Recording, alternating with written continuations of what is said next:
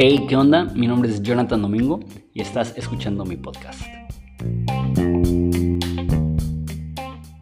Hey, ¿qué onda? Bienvenido al podcast. Eh, como ustedes saben, a finales del año pasado empecé a trabajar con Far Reaching Ministries eh, como director de Latinoamérica. Y lo que hacemos en Latinoamérica es que rescatamos a niños víctimas de la trata humana. Este, y también cosas muy fuertes como venta de órganos y estamos aquí en un país que no, no eh, decimos qué país es por cuestiones de seguridad. De hecho, Gabriel es el nombre que le damos, pero es un pseudonombre. Eh, y también por eso está censurada su cara, porque eh, muchos de los rescates suceden en territorio del cártel. Entonces, cosas muy fuertes. Y cuando digo que rescatamos, realmente rescata. él ya tiene varios años trabajando con con la fuerza policíaca de este país para rescatar a niños y son historias muy fuertes. Entonces, eh, si sientes que tu sensibilidad se va a ofender, eh, estás advertido. Las cosas que estás a punto de escuchar, aún yo que, he visto muchas cosas, te revuelven el estómago. Es muy, muy, muy fuerte, pero creo que es importantísimo eh, que la iglesia hispana sepa lo que está pasando en nuestros territorios, porque es, es, un poco aterrador y al mismo tiempo hay mucha luz de lo que está haciendo el cuerpo de Cristo. Gabriel, sí, gracias por tomarte el tiempo de hablar un poco. Acabamos de, grabar un podcast para Far Reaching Ministries, entonces ya escuché una versión de, de 50 minutos de esto, pero por su tiempo, de hecho hoy tenemos junta con el presidente, entonces eh, hay muchas cosas sucediendo, entonces únicamente le voy a tomar como 15 minutos, entonces un va a ser un poco más resumido. Y si hablas inglés, busca en el podcast de, de Far Reaching Ministry, seguro va a ser una entrevista un poco más extensa. Eh, pero lo que hablaste un poco en el podcast anterior con Edward fue cómo transicionaste de ser un cristiano viviendo en este país y a través de las artes marciales meterte en el mundo de, de, de la, la, fuerza policíaca y entrenarles y luego empezaste a ver todo ese tema de la trata. ¿Nos podrías compartir un poco de eso? Sí, bueno, yo como misionero con mi familia acá, nuestro trabajo era obviamente plantar iglesias, predicar el Evangelio, lo, lo, lo, regular, se podría decir de alguna manera, lo que es el trabajo de un misionero, pero también aparte de eso, por mis conocimientos en las artes marciales, entrenaba a diferentes unidades de la, de la policía. A través de eso me fui familiarizando más con todo lo que estaba pasando, obviamente, a nivel nacional. Sin embargo, una vez, eh, a través de un viaje misionero de una gente que venía de otro país a servir aquí en este país, eh, me pasa que un señor viene con unas niñas y me dice que si le doy una suma de dinero muy baja, yo creo que eran 50 dólares en ese momento, me daba a las niñas. Para hacer con las niñas, tenían seis añitos, para hacer con las niñas lo que quisiéramos. En ese momento me pareció una broma lo que me estaba diciendo, sin embargo no era una broma. Y le pregunto yo a la persona que estábamos ayudando ahí, que conocía quién era este señor, me dice, no, el problema que es que este señor es el, distribuidor de drogas, por decirlo de alguna manera, de la zona, metió a su hija en drogas, su hija es la mamá de las niñas y por eso él estaba vendiendo, su hija quedó en drogas y se estaba prostituyendo en otro lado. Eh, el gobierno le quita las niñas a la mamá y se las da al abuelo, lo cual era peor todavía. Y entonces era el abuelo quien estaba vendiendo a las niñas porque debía un dinero. Y entonces, obviamente, no hicimos ninguna transacción en su momento porque para mí fue un choque muy grande lo que estaba pasando. Y se terminó eso, empezamos un proceso de adopción de una gente que quería adoptar a esta niña. Esto es una historia larga corta, ¿viste? Y eso fue lo que me llevó a mí a preguntar al jefe de la policía acá. Yo le dije, ¿pero qué está pasando con esto? Me, acabo de pasar y me dice, no, mira lo que está pasando acá, es algo tremendo. Y yo dije, bueno, contame qué es lo que está pasando. Y entonces él me empieza a contar, en otro lado de la moneda, por decirlo de alguna manera, de un país tan hermoso en este en el que estamos, pero el ser tan turístico tenía esos problemas. Y el primer problema es de que muchos turistas vienen a buscar servicios sexuales, se les puede llamar de alguna manera, pero de menores de edad. Y cuando yo digo menores de edad, estoy hablando de menores de 12 años, donde nosotros tenemos casos de niñas de 4 y 5 añitos que fueron sexualmente violentadas, abusadas, violadas en gran manera, donde incluso varias de ellas necesitaban tener cirugía reconstructiva, eh, por, por el desgarro, por, el, por, por la, cómo se les lastimó a ellas en esta partecita. Tenemos un caso muy fuerte que se necesitó una reconstrucción vaginal y una reconstrucción anal por todo lo que estuvo pasando, por, por la violentación, por, por, por, la violación como tal. Entonces eso, cuando me pasa esto al principio, me lleva, me lleva a mí a darme cuenta de una realidad en la que estaba viviendo, pero que no estaba prestando atención. A través de todo esto, el Señor nos llama a nosotros para poder hacer un cambio drástico, por decirlo de alguna manera, en nuestro ministerio, en la forma en la que lo estábamos haciendo, eh, para empezar a rescatar niñas. Para, no niñas, niños, porque no solo son niñas, también hay niños también.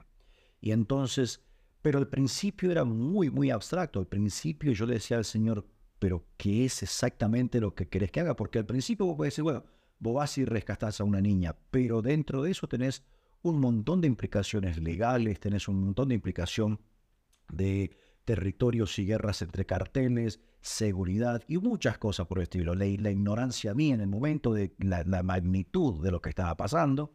Y entonces lo que empezamos a hacer, yo empecé a informarme primero y la policía lo que hacía de vez en cuando era de que cuando tenían casos que tenían que ver con menores, me llamaban a mí para poder ayudar y poder eh, relocalizar a estos menores en algunos lugares que sean seguros, ¿verdad?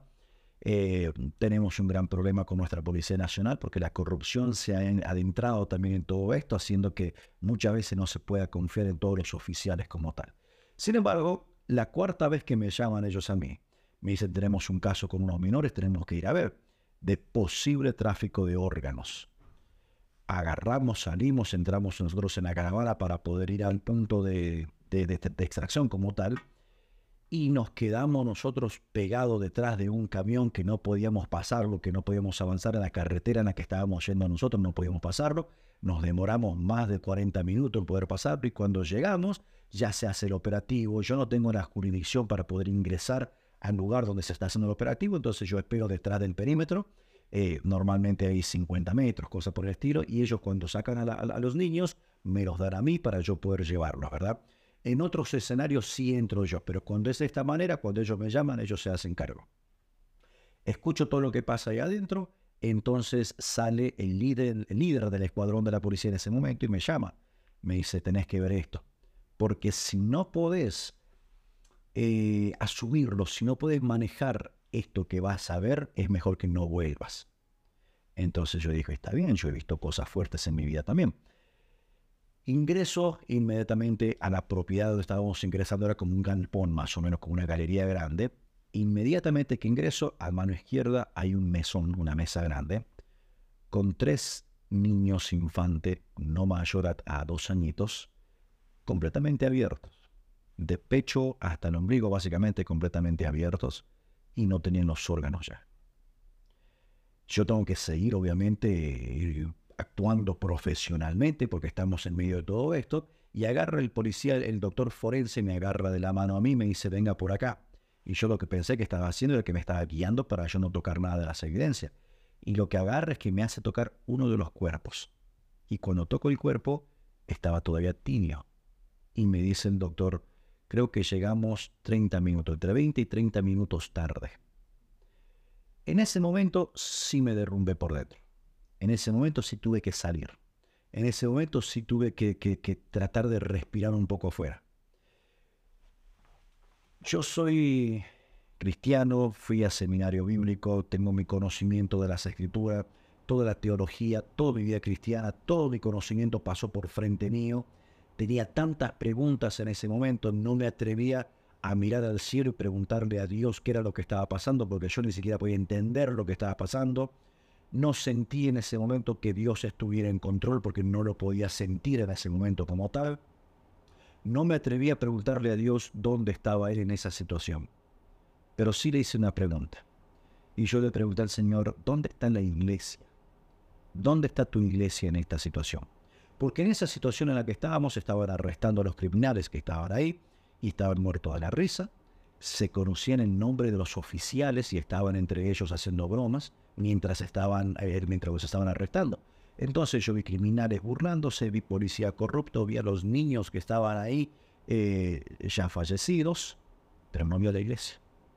no vi la iglesia por ningún lado. Y mi pregunta para Dios fue, ¿dónde está la iglesia? Y la pregunta era directa, porque muchas veces yo en la iglesia nuestra hicimos actividades para niños con grupos que venían de intercambio, conocido como viajes misioneros, se hacían escuelitas de verano, trabajábamos con los niños, le dábamos de comer, hacíamos fuegos, hacíamos tantísimas cosas, y muchas veces para sentirnos nosotros bien con lo que nosotros estamos haciendo, ignorando la realidad de los menores cuando volvían a su casa, qué era lo que estaba pasando. Y entonces mi pregunta fue, estas criaturas están sufriendo y ¿dónde está la iglesia? ¿Dónde está la iglesia? Esa era mi pregunta para el Señor. Caí yo en una depresión, una depresión fuerte, no fue, no duró muchísimo tiempo, duró tres semanas aproximadamente, donde no podía orar, no podía leer la palabra de Dios, no podía leer mi Biblia.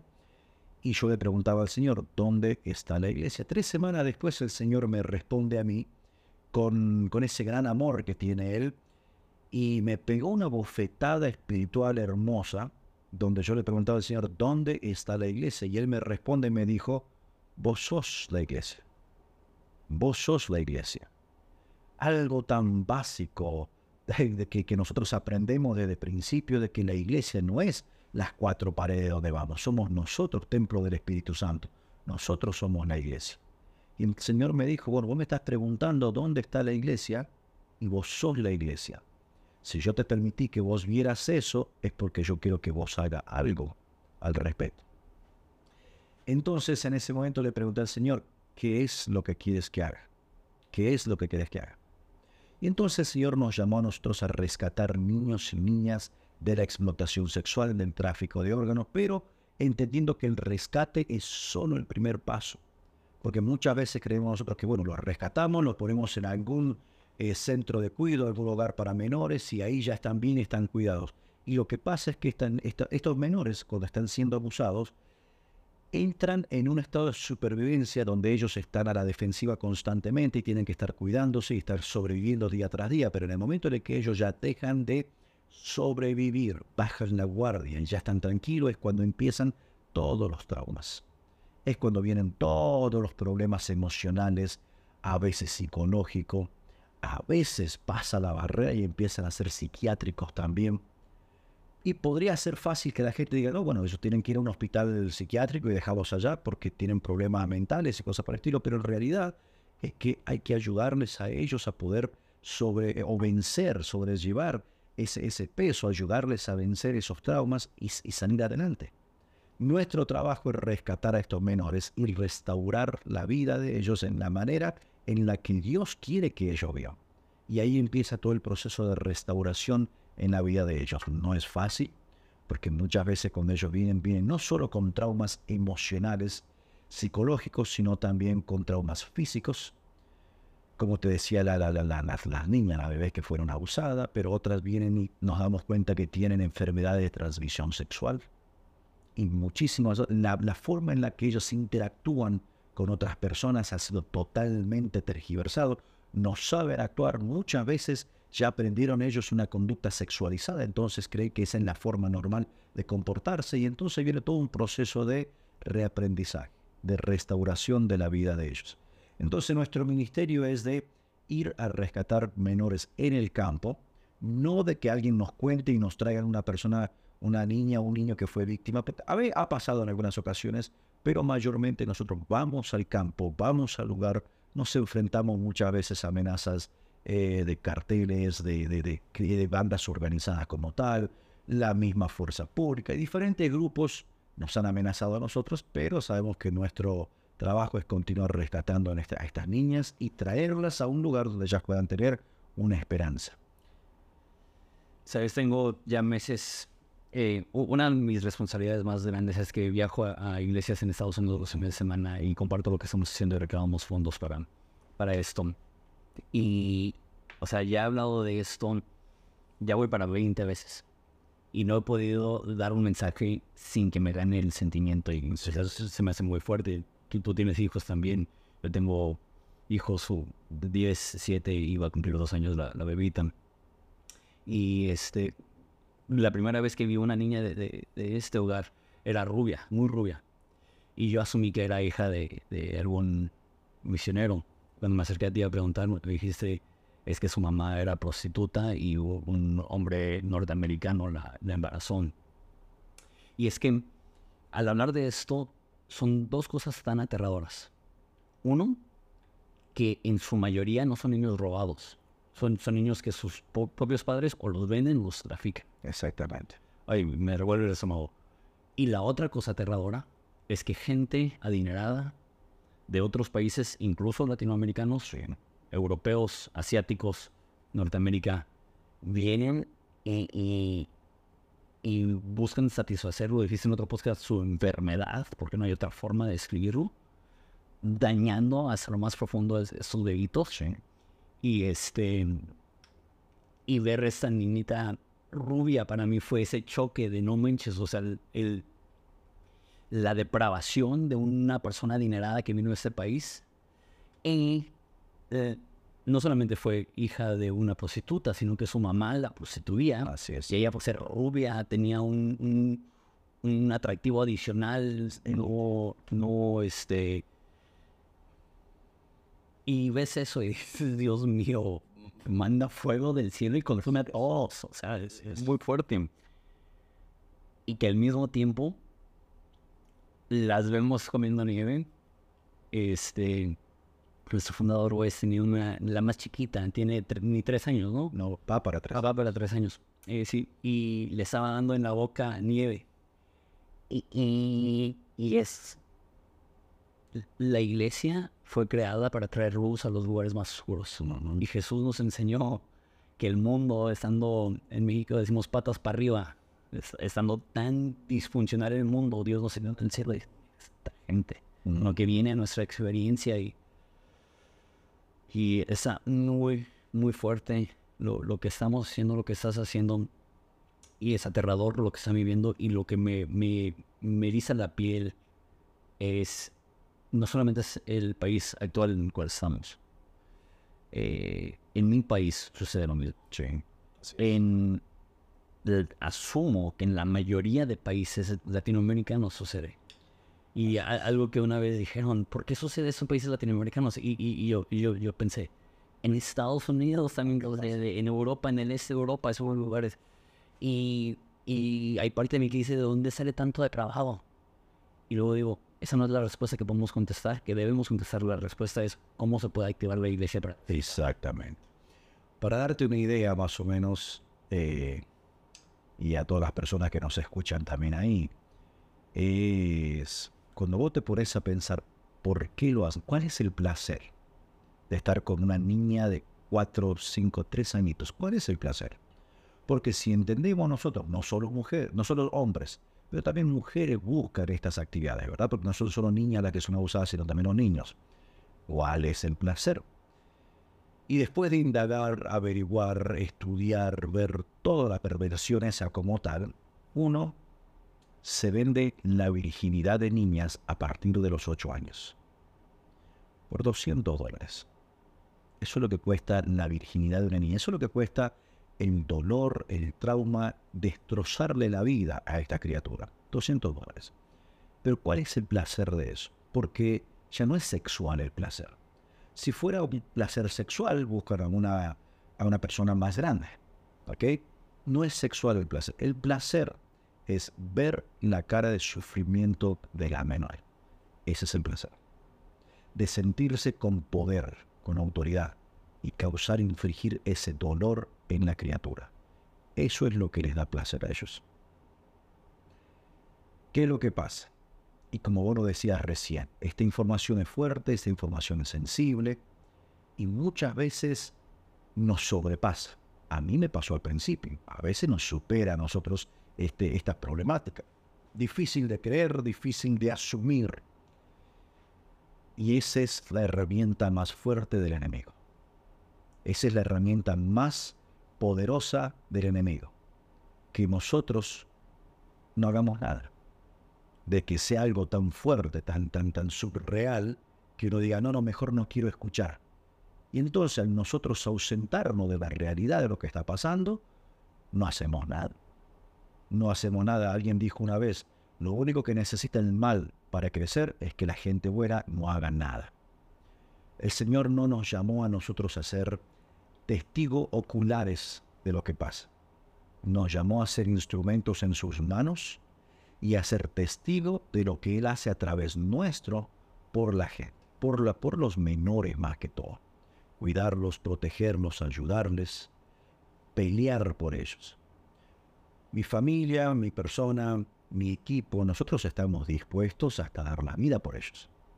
Porque nosotros sabemos en quién hemos creído.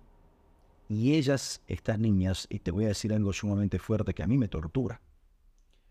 A veces yo he llegado a ciertos lugares a rescatar niños donde, como te comenté en la historia anterior, llego tarde. No pudimos llegar. Estas criaturas ya no están. Identificamos unas niñas que están siendo sexualmente explotadas hacemos todo el, operativo, voy a rescatarla y cuando llegamos ya no está, desapareciendo, se la llevaron a otro lado.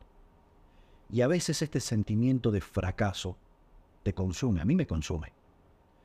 Por eso nosotros creemos de que nosotros tenemos que seguir trabajando, luchando y esforzándonos y ser proactivos. Tenemos que en el momento en el que hay que actuar, hay que actuar. Porque en este mundo vos te dormís un segundo y las cosas horribles pasan y después cuando el Señor nos llame a nosotros, yo no voy a tener cara para enfrentar, para, estar frente al Señor y que me diga, ¿qué hiciste vos?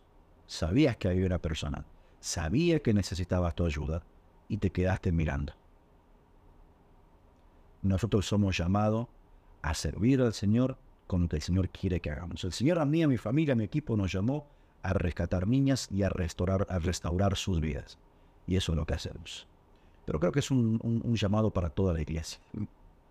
Sí, o sea, eh, eh, dice los salmos que Él es el Padre para los que no tienen Padre. Sí, es. Gracias por tu tiempo, sé que tienes un día muy ocupado. Este, y gracias por tomarte el tiempo de estar conmigo en este momento. Dios te bendiga.